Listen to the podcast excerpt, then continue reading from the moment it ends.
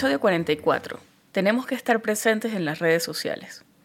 En esta ocasión nos conectamos con Norfolk, Virginia, para conversar con el doctor Jairo Noreña, un médico colombiano egresado de la Universidad de Antioquia, quien actualmente se encuentra realizando su residencia en medicina interna en Eastern Virginia Medical School. Conversamos acerca de su experiencia en su nativa Colombia trabajando en proyectos de telemedicina para comunidades rurales, sobre su Research Fellow en Harvard, su futuro como Fellow de Endocrinología en Stanford y sobre todo sobre su trabajo como educador de masas en redes sociales. Es un episodio en el que el doctor Noreña hace énfasis en la importancia de que los médicos ocupen su lugar como educadores para que la información sobre salud que sea clara y esté basada en evidencia llegue a quien lo necesite.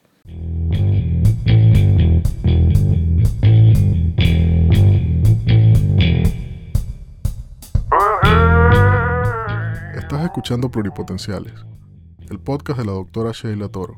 Forma parte de una comunidad médica en la que se exalta cooperación en lugar de competencia y escucha voces auténticas que relatan historias de resiliencia, perseverancia y reinvención.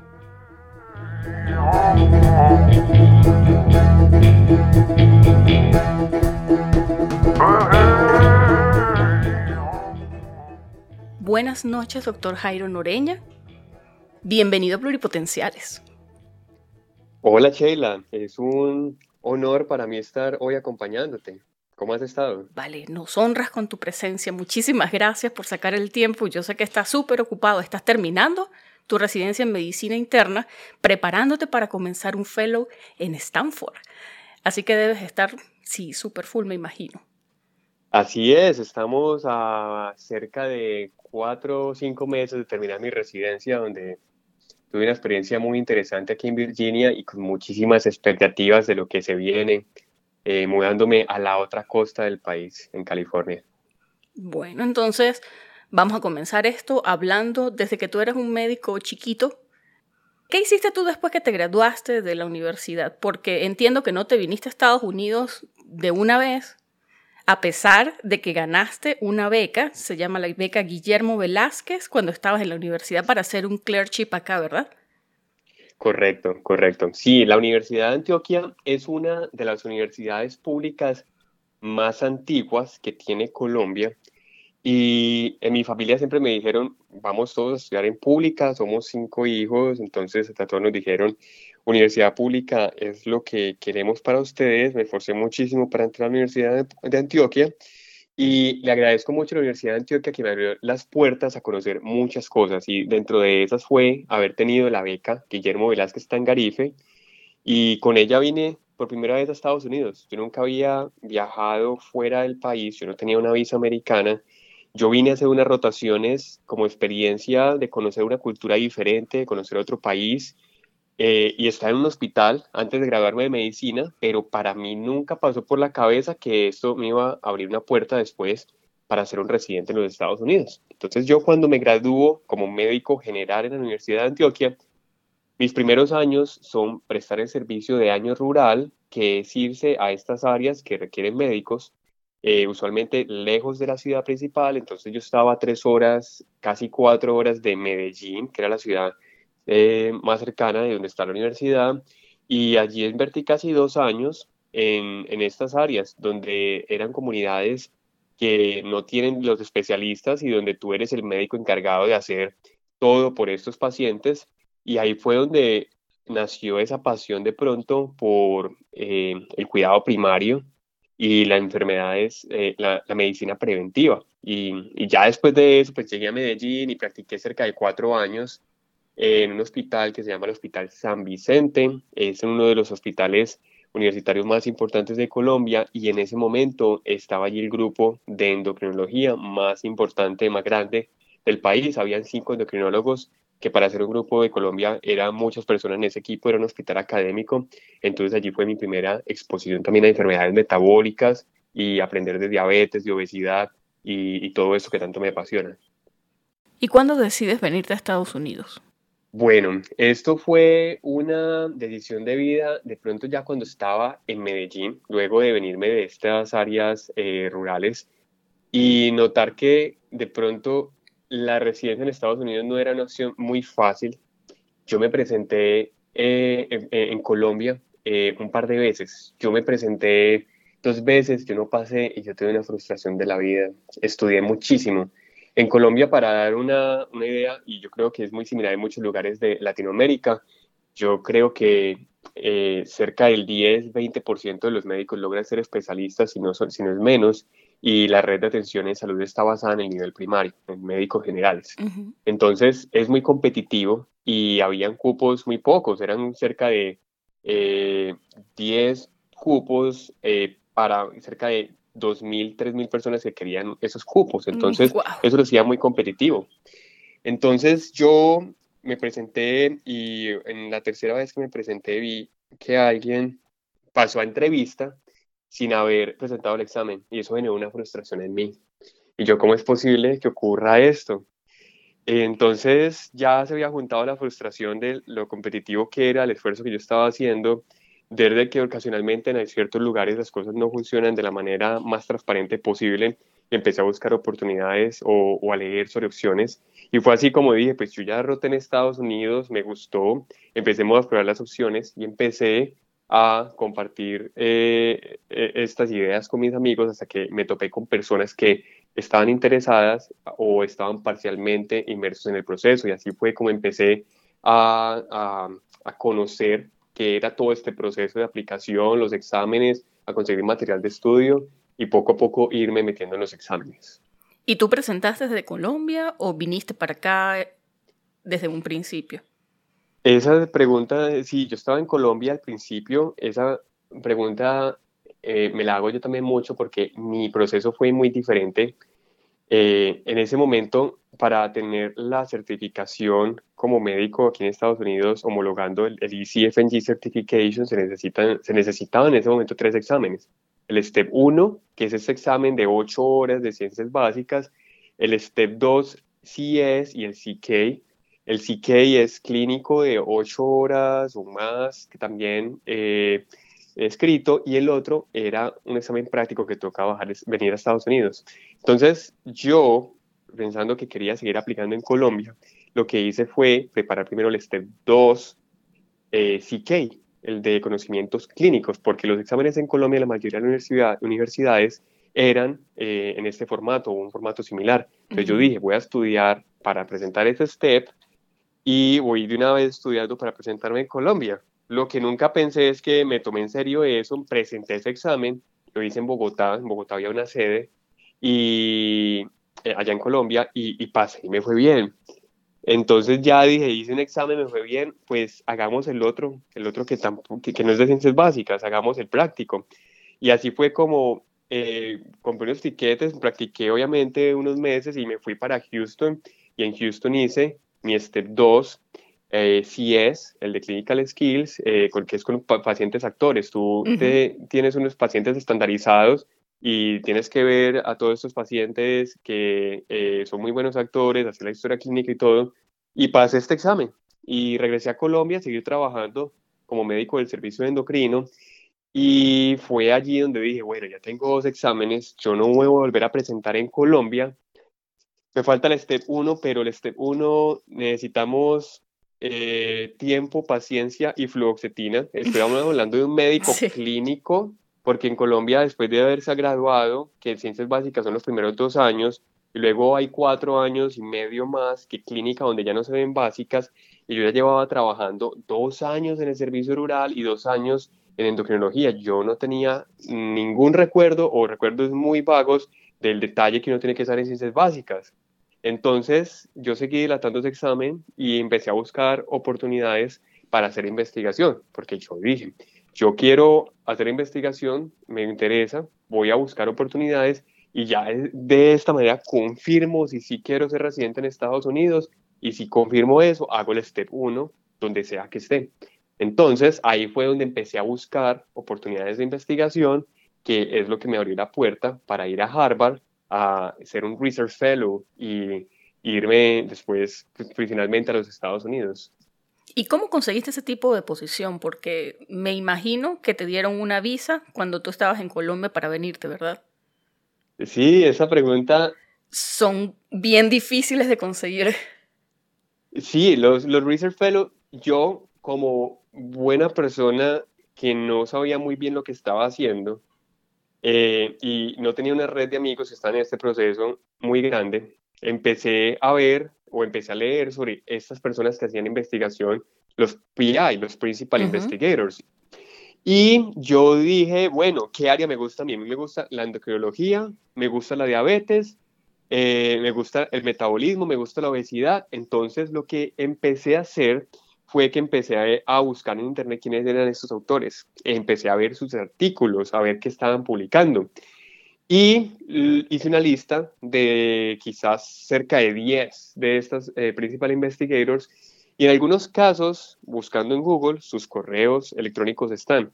Pero en otros casos, y esta estrategia se las comparto a todos, es que cuando un investigador es joven en su carrera, es el investigador principal. No sé si tú has visto, y sale de primerito cuando ponen todo el esfuerzo en hacer el artículo. Y el último que sale en la lista de los autores usualmente es el, el investigador grande, detrás de todo, eh, el senior de todos, pero el investigador principal, el primerito, es el que usualmente es la correspondencia, el, el corresponding author. Entonces así pasó, estas personas que ya eran grandes investigadores, busqué sus primeros papers de 5, 10, incluso 15 años atrás, cuando ellos eran estos investigadores juniors y eran el autor de correspondencia, y ahí salía el correo electrónico de ellos. Entonces, esos correos me permitieron hacer mi base de datos y empezar a mandar correos a cada uno de ellos. Un correo que era muy honesto, donde, hola, yo soy Jairo Noreña, yo soy médico colombiano con experiencia en endocrinología, endocrinología y me interesa conocer un poco más sobre eso, hacer investigación y trabajar en enfermedades metabólicas. Y fue así como me responden en Harvard. Y eh, así me topo con la doctora Vera Novak, que fue mi PI, y tuvimos eh, esa conexión chévere. Después eh, tuve la oportunidad de conocer virtualmente un colombiano que estaba allá, que me dio más información y me dijeron, haz el proceso, aplica, hagamos una entrevista telefónica. Hicimos realmente como tres primero con el colombiano Freddy, recuerdo su nombre, y eh, luego dos entrevistas más, la última con Vera, y Vera me dijo, listo, te quiero aquí. Y me dice, Vera, puedes estar en un par de meses donde te saquemos la visa. Y yo, ¿cómo? ¿Un par de meses? Eh, sí, en cuanto tu visa esté, eh, necesito ya, la posición es vacante ya. Entonces, ella, yo le dije, listo, hagámosle. Y entonces ella lo que hace de inmediato es contactar la oficina de Harvard porque están asociados académicamente y ya ellos me contactaron a mí y me dijeron necesitamos esta serie de documentos para que te generemos tu visa y Harvard directamente me, me generó mi visa J1 de investigador para finalmente llegar a Boston. Mira, estoy súper sorprendida porque es tremenda labor para conseguir ese tipo de posiciones. Yo he escuchado de, de Harvard, por ejemplo, eh, he escuchado de personas que han egresado de, se llama um, International Research Initiative. IRI. IRI, sí.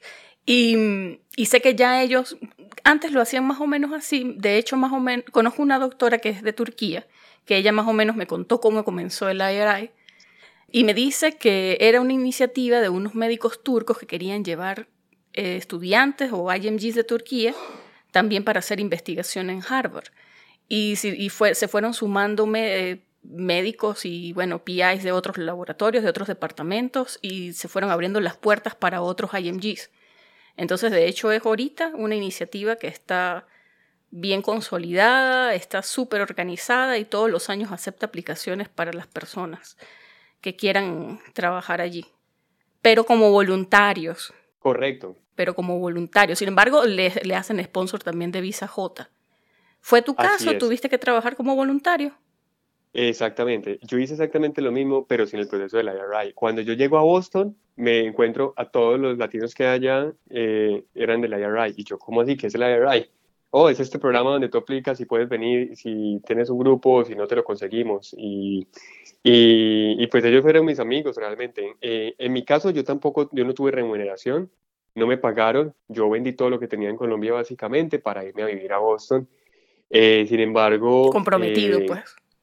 Claro, completamente. Yo quería hacer research y cuando tú eres Research Fellow, eh, tú tienes un appointment de, de, Harvard y este appointment te permite aplicar a los cursos que tengan en la universidad.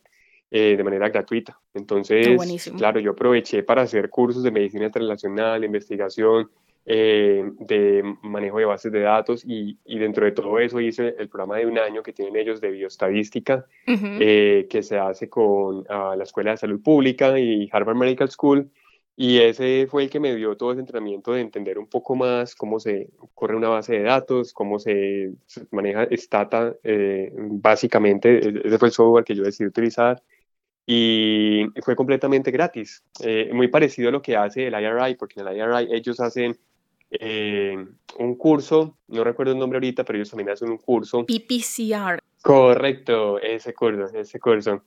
Ese curso que, que para dentro del IRI creo que vale 3 mil dólares ese curso. Eh, y es muy equivalente, es equivalente al que nosotros hicimos con el Research Fellow también. Entonces, sí, no tuve remuneración, pero realmente saqué una remuneración de otra manera en contraparte de esta experiencia en Boston. Le sacaste provecho, decimos en Venezuela. Le saqué provecho completamente, así fue. Y también hiciste, o sea, diste tu step 1 mientras estabas trabajando como un research fellow, lo cual también a mí me parece súper impresionante porque ya lo dijimos, es difícil de por sí, incluso para las personas que se toman, sabes, un, un tiempo largo dedicado para estudiar, ahora trabajando y haciendo cursos. Sí. ¿Cómo hiciste? Así fue. Pues la verdad, yo todavía no conozco Boston completamente. Con eso te resumo lo que fue ese año intenso para mí. Y yo estaba con una disciplina de que mi día en el laboratorio, afortunadamente, a veces, la mayoría de las veces, empezaba a las 8, 7 y media de la mañana. Cuando yo venía de Colombia empezar un día en el hospital a las 6 de la mañana, entonces tenía cierta, en cierta manera dos horas temprano en la mañana y eh, hacía mi research fellow viendo mis pacientes, sobre todo los pacientes que están agendados en la mañana lo que hacíamos eran esas visitas presenciales donde a los pacientes venían, eh, les medíamos su velocidad, su marcha y evaluábamos eh, una, insulina que se daba por la nariz intranasal. Entonces entregábamos el medicamento versus el placebo de los pacientes. Y bueno, eso era básicamente ocupado en la mañana y hay veces el principio de la tarde. Entonces el resto de la tarde era enfocado a estudiar la parte de bioestadística eh, hacer cosas pendientes del laboratorio también y de las bases de datos de ellos, pasar la data y ir a, los, a, las clases presenciales que teníamos también en Harvard Medical School dentro del programa de bioestadística. Ya a las 5, máximo 6 de la tarde, terminaba mis funciones allí, salía para la casa. Primera cosa que no debe faltar y uno de los tips más importantes si alguien quiere ser exitoso en la vida, hacer actividad física. Entonces yo me iba para el gimnasio, mínimo una hora, y eh, realmente la actividad física para mí ha sido una de esas cosas que es un marcador de disciplina y una cosa que me genera más disciplina y voluntad eh, para, para hacer otras cosas. Entonces, la actividad física la hacía, me activaba, llegaba a la casa, eh, me duchaba, comía y a las siete y media, ocho de la noche arrancaba mi jornada de seguir estudiando, donde ya me dedicaba 100% a estudiar para mis steps hasta cerca de las 10, 11 de la noche y repetida de esa manera y los fines de semana me dedicaba 100% a los steps, eh, a, estudiar al step, a hacer actividad física y los domingos en la tarde sacaba tarde lúdica donde sí salía y disfrutaba un poco de la ciudad. Ok, bueno, mucha disciplina. Yo creo que voy a tener que empezar a probarlo la actividad física. Bienvenida a este mundo maravilloso de la actividad física, necesidad biológica del ser humano. Sí, yo, yo no soy fitness, yo soy fatness, como el chiste. Este, pero bueno, en fin. Es, mira, entonces, tú presentaste tu step, ya tenías esta, esta experiencia que tenías en investigación. Me imagino que, bueno, con un cierto número de publicaciones, preparaste tu aplicación para el match. ¿Cómo te fue en ese proceso de match? Bueno, eh, mi step 1 lo hice casi que al final de mi Research Fellow. Eh, de hecho, eh, fue un examen difícil, me enfermé incluso el día del examen y por oh. poco pensé no hacer el examen, hacer un dropout y, y suspenderlo. Eh, finalmente decidí seguir y terminarlo. Eh, pasé gracias a, a, la voluntad de los dioses y me llega mi CFNG Certification y allí empiezo a montar todo y yo de hecho empecé a aplicar para el match, monté todo para el match, empezaron a llegar unas entrevistas inicialmente. Y en esas eh, mi papá en Colombia, antes de yo irme para Boston, eh, le habíamos diagnosticado, le habíamos encontrado un cáncer de pulmón. Y mm, eh, fue muy duro al principio. Cuando yo me fui a Harvard, yo mi papá le acabamos de encontrar, literal se lo encontré yo en el hospital, eh, un cáncer de pulmón que ya sabíamos que era un, qué tipo de cáncer, qué estadio tenía, eh, y aún así teniendo un estadio 4, yo, bueno, papá, me voy, cualquier cosa vengo. Y efectivamente, papá empieza a estar más enfermo, entonces yo digo, no, yo voy a dejar Harvard aquí ya, hasta luego, y voy a suspender la aplicación a mi match. no voy a tener todas esas entrevistas, no voy a rankear nada y me fui a Colombia a pasar tiempo con papá eh, y estuve trabajando en Colombia eh, cerca de un año eh, coordinando un proyecto de telemedicina mientras estaba con papá. papá muere cerca de unos siete meses después y, y, fue la mejor decisión que tomé en mi vida, haber dejado todo en Estados Unidos para ir a Colombia y estar esos últimos meses con papá y acompañarlo desde que estaba completamente bien hasta el último momento de su proceso. Y eh, ya después sentir que la, la, la, tarea estaba cumplida ya, eh, dejar en Colombia en mi trabajo también un legado porque trabajé en un proyecto de telemedicina eh, que tuve que liderar con una compañía de seguros allá y crear un dispositivo que permitía hacer telemedicina eh, para comunidades que no tenían ni siquiera un celular, un dispositivo móvil y poder hacer toda una experiencia que nos dejaba auscultar los pulmones de los pacientes, tener una videollamada, tomar signos vitales, eh, monitorizar completamente al paciente eh, con este dispositivo y que finalmente este dispositivo fuera adaptado para evaluar la pandemia unos meses después, cuando yo ya me estaba casi que regresando para Estados Unidos a seguir mi aplicación. Entonces, así como no hice, el primer no, hice la primera aplicación cuando estaba planeado, entonces el siguiente periodo fue cuando apliqué. Y ese fue el último periodo, de hecho, que se, que se hicieron estas entrevistas en persona, donde se viajaba. Entonces, en ese año apliqué, apliqué en el 2019. Entonces, ahí fue donde ya finalmente tuve mis entrevistas y todo este proceso de, del match. Y estoy segura que desde el cielo tu papi te está mirando con unos ojos de orgullo inmenso, porque hiciste match y es en el programa en el que actualmente estás. Y digo, más allá de, del haber hecho match, más allá de, de, que estás haciendo tu residencia y culminando tu residencia, has cosechado muchos frutos, de los cuales ya algunos mencionaste, y otros como educador en redes sociales, a lo cual quisiera pasar ahorita, porque de hecho tu trabajo es remarcable. Tú tienes más de 200.000 seguidores en Instagram, lo cual a mí me parece impresionante. Igual en YouTube y te enfocas en cosas que tú dijiste, en prevención de enfermedades metabólicas, enfermedades como hipertensión, diabetes y hablas mucho acerca de educación en, en salud, ejercicio, lo importante que es hacer ejercicio para los pacientes y para llevar una vida plena y saludable. Entonces quería preguntarte en qué momento tú comienzas a hacer ese tipo de labor a través de redes sociales? ¿Por qué decides hacerlo? ¿Cómo identificaste el gap, dice uno? Bueno, esa, esa pregunta, eh, yo mismo me la, me la yo me preguntaba muchas cosas cuando empecé este proyecto. Este proyecto empieza en Colombia, de hecho, en esa transición de ser médico de servicio rural a ser médico de servicio de endocrinología.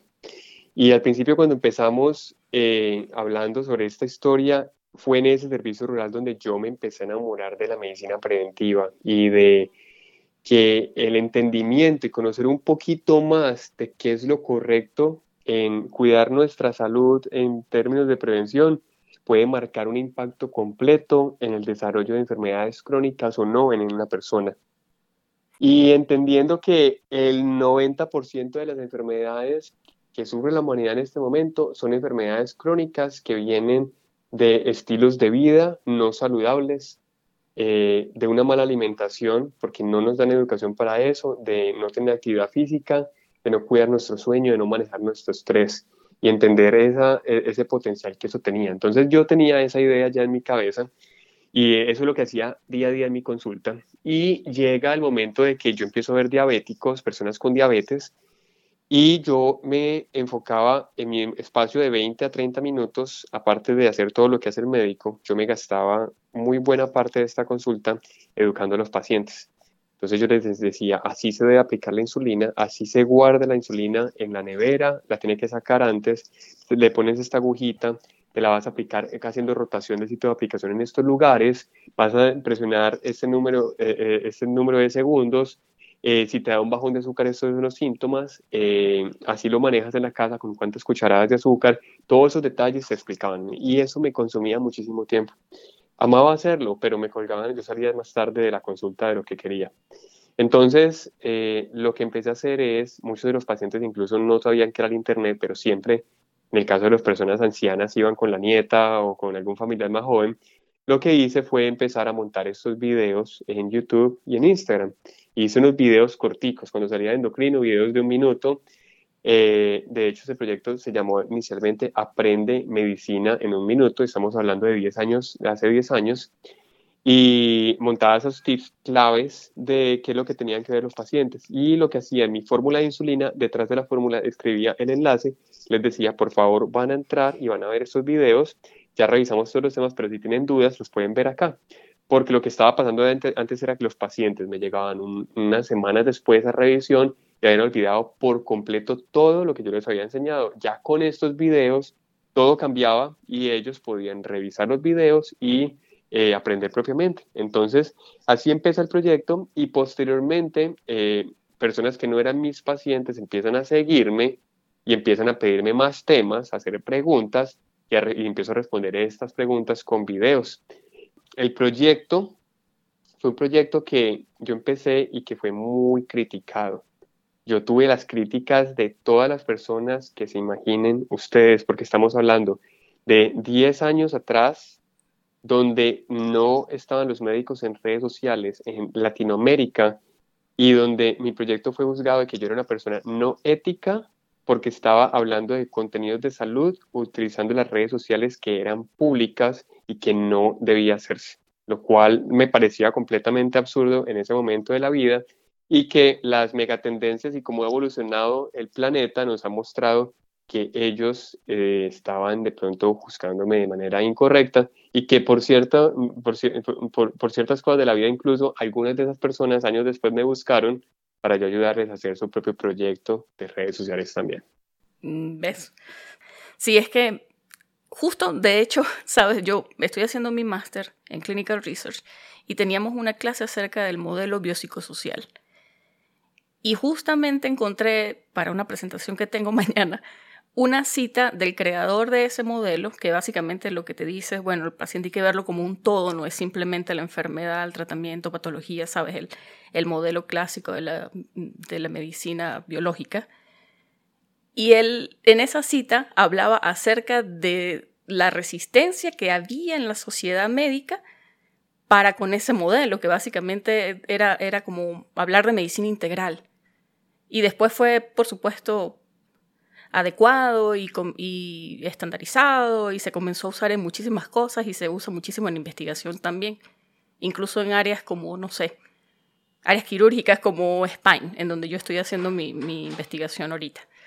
Entonces, siempre, siempre de alguna manera, cuando hay innovación, va a haber una resistencia de las personas que simplemente no están acostumbradas a hacer las cosas de esa manera. Así es. Y yo recuerdo, bueno, de hecho ahorita todavía se critica mucho creo yo, o al menos hasta donde yo he escuchado, el uso de TikTok por médicos para educar. Porque, bueno, TikTok comenzó como una red en donde la gente sube videos cortos bailando. Entonces, pues, básicamente eso, la gente se basa en eso para criticarlo. Sin embargo, los médicos que lo hacen lo defienden diciendo que es educación, están, haciendo, están tratando de hacer llegar educación médica a las masas. Y esas son las formas en las cuales las masas ahora buscan información. Así es, eh, yo creo que nosotros tenemos que aprender a evolucionar. Y yo lo que yo soy hoy en día, Jairo Noreña, yo soy un conjunto de todas estas experiencias que me dejó la Universidad de Antioquia, que me dejó Harvard, que me dejó el Hospital San Vicente, que me dejó la experiencia en Sura, Colombia, en telemedicina, eh, que ahorita me deja la Universidad de Virginia, Eastern Virginia. Y una cosa que incluso eh, siempre he sido partidario es que nosotros tenemos que antecedernos a los hechos actuales. Eh, y hay un concepto que es el concepto de las megatendencias, que es hacia dónde se mueve la humanidad, qué llega más adelante para el ser humano y qué se proyecta en los siguientes 10, 20, 30, 50 años.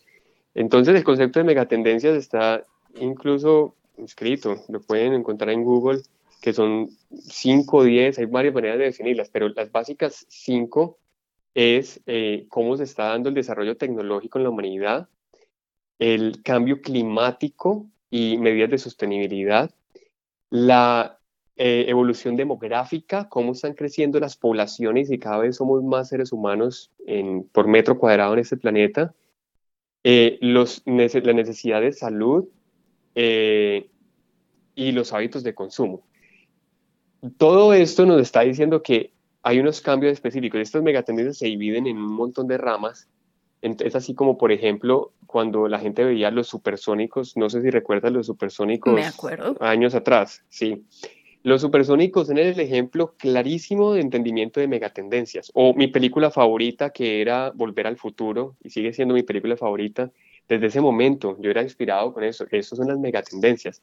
Es antecedernos a lo que va a pasar, que nos puede sonar ridículo en este momento, pero hacia esa dirección va el planeta. En los supersónicos veíamos que existía una consulta virtual, por ejemplo, que se podía sacar la lengua eh, en la cámara y ver al médico, eh, que existían robots automatizados que nos respondían las cosas o un, robot que podía aspirar la casa, por ejemplo. Todas esas cosas que sonaban eh, imposibles empiezan a ser la realidad en la que estamos viviendo ahorita. Entonces, esas megatendencias era lo que yo empezaba a ver en ese momento, 10 años atrás, y que hoy en día cada una de las acciones que yo estoy tomando son basadas en esas megatendencias, donde en este momento tenemos un universo, un planeta que está gobernado, por lo menos en tecnología, con nuevas tendencias. Entonces tenemos aquí el blockchain, eh, tenemos inteligencia artificial, eh, tenemos Internet de las Cosas y hacia eso va evolucionando también la medicina. Entonces la medicina va evolucionando con estas megatendencias también. Entonces tenemos cambios demográficos, tenemos las sociedades que están creciendo más, que las, los centros de atención, por ejemplo, están siendo megapoblados. Tenemos una sociedad donde, por ejemplo, transportarse es cada vez más difícil y que no podemos asistir a una cita médica porque hay trancón, hay mucho tráfico, pero tenemos a la vez la megatendencia de la tecnología que está permitiendo que tengamos una atención médica por telemedicina y mandar digitalmente una fórmula a una farmacia que incluso me la manda a mi casa en menos de 24 horas. Entonces, es, es, ese es el ejemplo claro de cómo se están utilizando las megatendencias en salud.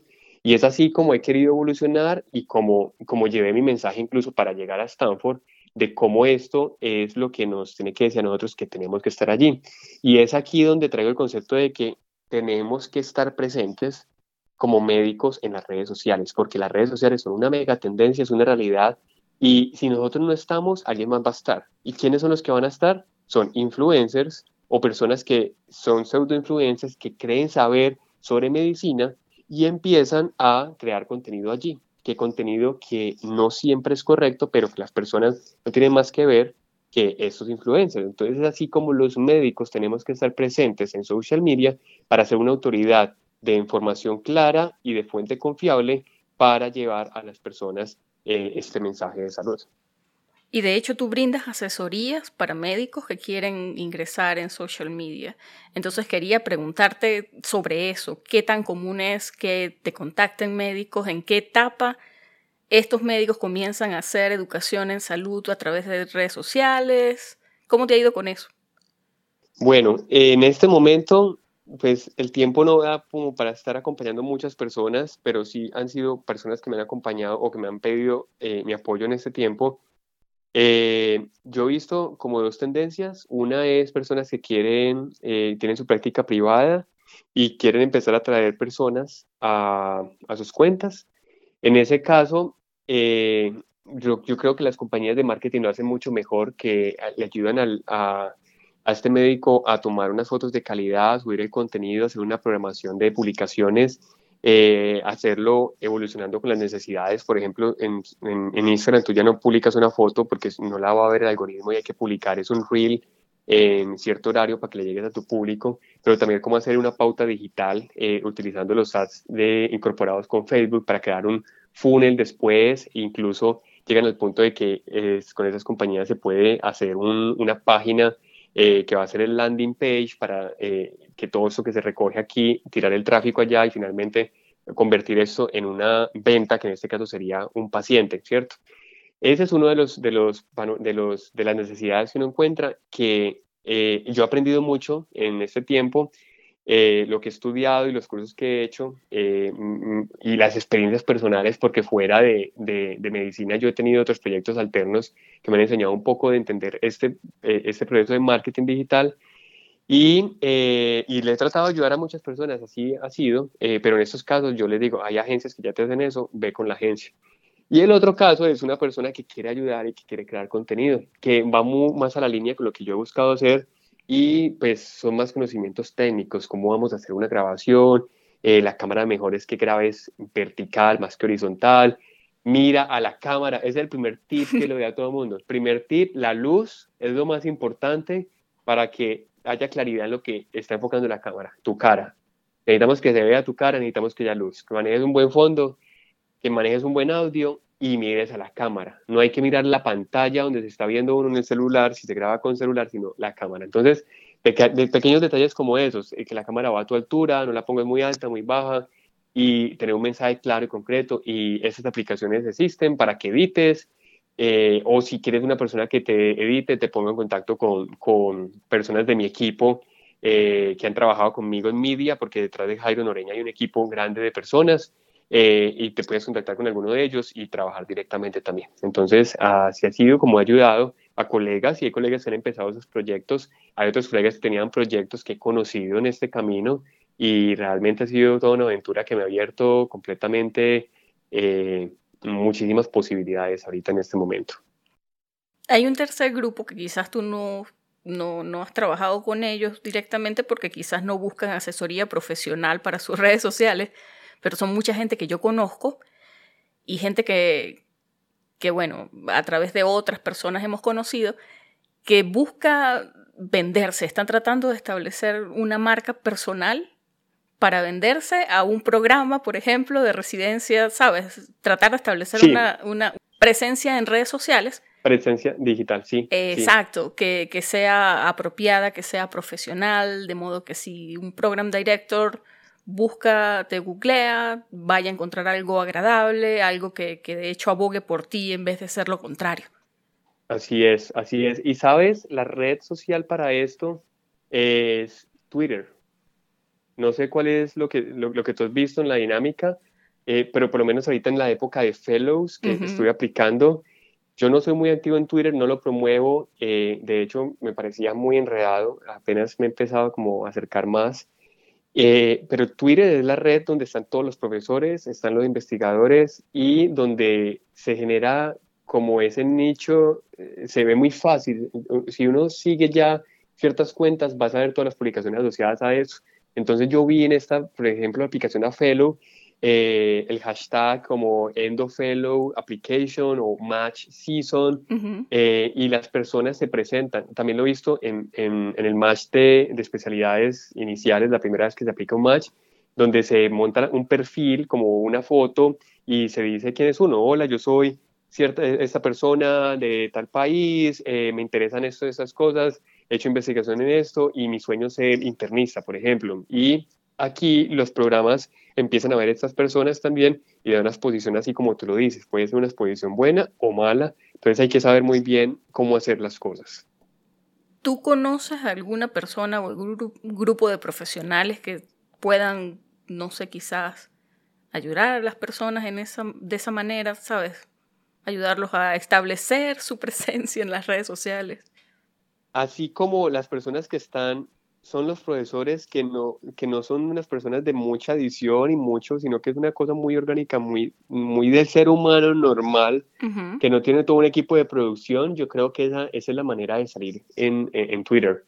Eh, ser orgánico, ser sincero, tener eh, una biografía básica eh, donde diga uno con la foto y decir uno quién es uno, cortico, bullet points y, y, compartir lo que le gusta a uno. Me gusta este artículo de diabetes, me gusta este artículo de obesidad, empezar a seguir esas cuentas de, esos, de esas sociedades. Por ejemplo, si yo quiero pegar a medicina interna, yo voy a seguir la sociedad de medicina hospitalaria y voy a seguir la, la, la ACP, el American College of Physicians y eh, sociedades asociadas. Entonces voy a seguir, por ejemplo, la cuenta de Medscape, voy a seguir eh, The Lancet, voy a seguir el New England Journal uh, of Medicine, voy a seguir estos journals importantes y ya solamente eso va a generar el algoritmo. Eh, hay agencias quizá que hagan esto, sí, pero lo que yo he visto que en, en, términos prácticos somos personas que estamos empezando, sigamos esas cuentas y uno empieza a hacer retweets y compartir lo que estas personas están haciendo y ya eso empieza a generar el algoritmo enfocado en ese mostrarme yo dentro de este campo. Bueno, y nosotros grabamos un episodio con la doctora María Mora. Ella de hecho hace algún es como una suerte de asesoría para personas que están aplicando al match, revisa currículums, revisa personal statement. Ha sido de alguna manera mi mentora, yo la adoro, y nos, habló de lo, sí, y nos habló de lo que es MedTwitter, que es básicamente esto de lo que estamos hablando. La gente se, se presenta con una fotografía cuando está aplicando, usa el hashtag MedTwitter y eso de alguna manera te, te, te muestra ya luego en el feed de las personas que están siguiendo ese tipo de publicación. Y muchos program directors, muchas personas que son asociadas de alguna manera a algún programa, están pendientes de eso. Entonces supongo que de hecho presentarse es una buena manera de, comenzar. Así es, presentarse, tener, yo digo siempre la bio del principio es la sala de tu casa cuando tú recibes una visita. Entonces la bio tiene que estar impecable, bonita, cortica que la bio es cuando yo entro y esa descripción de quién soy yo. Y lo primero que van a ver es de post, que es la foto, que dice qué quiere uno, quién es uno, y esa foto se le puede poner un pin para que esté de primera siempre. Entonces es una muy buena manera, como tú lo dices, para empezar. Bueno, de hecho, tremendo tip, gracias. Gracias a ti por traer a la doctora. Eh, bueno, mencionarla, ya noté aquí el nombre. Ah, bueno, sí, sí, ella es una nota, es una rockstar en lo que hace. Hace medicina preventiva, de hecho, y trabaja en investigación para la Universidad de Wisconsin, en el departamento de Alzheimer, si no me equivoco. Wow. Ahora, hablando un poquito acerca del futuro, a ti te depara, tú ya hablamos, dentro de cuatro meses estás por comenzar tu fellowship en endocrinología en nada más y nada menos que Stanford. Así que felicidades, esa es tremenda nota. Además, vivir en el área de la bahía es una maravilla. Yo recién me acabo de mudar de allá y, te va a encantar. Te va a encantar. Gracias, gracias Sheila por los buenos deseos y, y, bueno, y sí tengo muchísimas expectativas de ir a Stanford. Eh, el match eh, fue hace unos pocos días, unas pocas semanas y fue algo que me llenó mucho de felicidad. Eh, yo tuve entrevistas en lugares que yo nunca me imaginé que iba a entrevistar y Stanford era mi primera opción. Saber que voy al lugar que, que me enamoré durante el proceso de las entrevistas es algo que me da mucha eh, alegría y que me llena de expectativas. de, de, cómo fue posible Stanford, antes pues, de hablar del futuro, yo creo que esa Mm, diversidad del background que yo tuve eh, y muchas cosas que quizá el tiempo no es de acá, pero de yo haber producido conciertos en Colombia, por ejemplo, saber hacer eventos. Yo tenía un sitio web de, de rock y de, de, personas que montaban patinetas. Yo monté patineta tiempo atrás, aprender a hacer fotografía, edición en ese momento, empezar a hacer entrevistas en ese momento a, a bandas eh, y quitarle de pronto un poquito el miedo a las cámaras y ya después tener mi proyecto, porque eso fue como el, detrás de, de, de dónde empieza el proyecto de salud digital que yo hice, medicina en un minuto y ya doctor Jairo Noreña, eh, y ya tener un equipo detrás de eso y ya llegar finalmente incluso a la televisión aquí en los Estados Unidos, eh, donde pues, ya he podido establecer eh, cosas partnerships con Univision y ya más constante con NBC, Telemundo. Eh, y es dejar este proyecto en Colombia de haber hecho un, software y un hardware que permitiera dar una estrategia de telesalud en, en, Colombia y que finalmente incluso fue una de las estrategias del país y, y, de la ciudad en una versión mini para lograr dar la capacidad a esas personas con COVID eh, en atención virtual, que algo que no se tenía antes de que yo llegué. Todo esto fue lo que de pronto cautivó Eh, y la última cosa de pronto es que la, obesidad me encanta y que logré hacer mi fellowship en, en, en, medicina de obesidad a, mientras hacía mi posgrado aquí en medicina interna y lo hice con la Universidad de Colombia. Juntar todo eso me abrió la puerta de Stanford y realmente ese fue mi mi, mi, mi proceso de, entrevistar, de entrevistas con ellos. Eh, enfocarnos en cómo todo eso se puede juntar en hacer que una persona sea integral más que una persona que solamente hace medicina y, y hace investigación y estudia en una casa, ¿cierto? Y, pasa todas sus horas eh, en un hospital. Ellos buscan una persona que eh, sea dinámica, que se atreva a pensar por fuera de, de, lo normal, de lo promedio, de lo esperado. Eh, y eso es lo que, lo que generó esa conexión con ellos. Así que de esa misma manera empiezo, eh, eh, espero que mi experiencia en Stanford me abra todas estas puertas que busco hasta crear esas conexiones.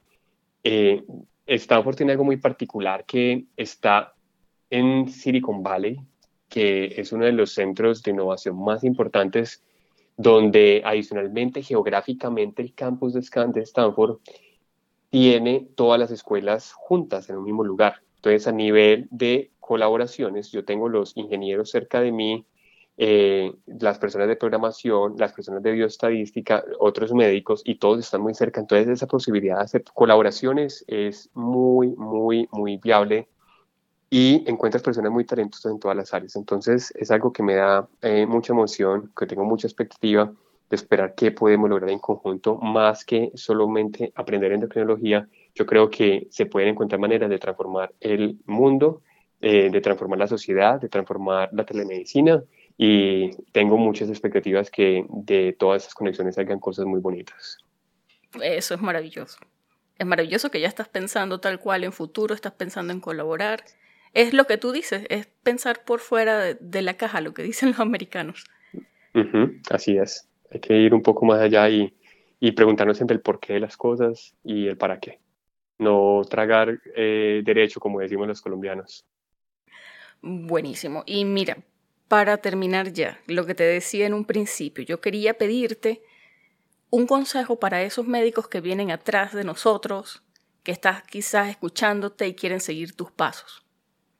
Bueno, yo creo que primero uno tiene que saber qué quiere no hay que saberlo completamente, pero saber qué camino voy a tomar al principio determina todo para dónde voy. Cuando yo tengo esa meta, yo ya puedo empezar a estructurar un plan. Cuando me llega el momento de estructurar ese plan de lo que yo quiero, eh, yo creo que empezar a entender todo ese proceso y todo lo que eso implica. Y lograr esas cosas es posible a través del el orden y la disciplina. Yo creo que la disciplina, y se lo he escuchado a Yokoi Kenji, la disciplina tarde que temprano vencerá la inteligencia. Y no es que no necesitemos inteligencia, pero la disciplina es esa fuerza tan poderosa que es capaz de hacernos lograr lo que queramos, lo que queramos. Y la disciplina empieza desde el día a día desde que suena mi alarma en la mañana y me, levanto, de inmediato, eh, no estoy cogiendo el celular para mirar redes 10, 20 minutos, levanto de inmediato, hago mi cama y tengo un programa de actividades desde la noche anterior. Yo sé que mañana me voy a levantar a, a hacer 10 minutos de ejercicio, a preparar mi desayuno y a salir para el hospital, pero luego tengo una lista de chequeo que tengo que hacer esto, esto, esto donde yo me cumplo a mí mismo. Eh, la disciplina es esa capacidad de que empezamos a hacer las cosas así no queramos, y esa es la disciplina. Y yo creo que la disciplina es la que me ha permitido a mí eh, hacer todo lo que eh, he logrado en este momento y, y, lo que apenas, lo que todavía se viene, porque apenas esa historia está empezando y se vienen muchísimas cosas para estos dos siguientes años. y yo creo que finalmente recordar que la representación importa. Y la representación eh, no solamente eh, a nivel local, donde yo estoy, en la representación como educador hacia las comunidades, pero también importa la representación como IMG, como médico graduado internacional en los Estados Unidos, importa. donde la diversidad que yo voy a aportar a un programa de residencia, por ejemplo, importa muchísimo hoy en día y esa representación es algo que tiene que ser parte de todos cuando apliquemos una residencia, donde eh, mostremos los programas por qué el latino que habla español y aparte habla inglés eh, puede eh, enfocar los pacientes que hablan solamente español de una manera biocultural diferente para mejorar la salud de este país, donde en este país tenemos, por ejemplo, aquí en Estados Unidos, el 20% de los americanos, perdón, de, los, de las personas en Estados Unidos son latinas o hablan español solamente, y donde solamente tenemos un 5% de médicos eh, latinos o hispanos para esa población. Entonces la representación sí importa. Y esa representación hay que llevarla eh, a todos los lugares. Eh, importa que haya representación de los médicos en redes sociales, eh, importa que haya representación de los médicos en medios, y para cada uno habrá un para qué vale la pena esa representación. Entonces recordar eso también como parte de este proceso, donde finalmente es la disciplina la que nos va a llevar a, a esa meta que nos tracemos. Bueno, Jairo, de verdad súper agradecida contigo por haber encontrado el tiempo para grabar este episodio. Esta es tu casa, si te servimos para algo, tú me dices, así que estamos a la orden por aquí en Chicago. Muchísimas gracias, de verdad. Muchas gracias a ti, Sheila, que eh, un rato tan agradable y a todos eh, un saludo y nos vemos en una próxima ocasión, sea en persona o en las redes sociales o en la televisión.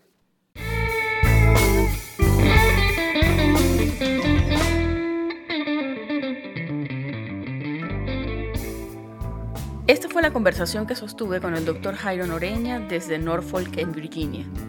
Si te gustó este episodio, compártelo con tus amigos y no olvides que puedes encontrarnos en pluripotenciales.com y las distintas plataformas de streaming. Desde Chicago, Illinois, y deseándoles como siempre el mayor de los éxitos, se despide su colega, Sheila Toro.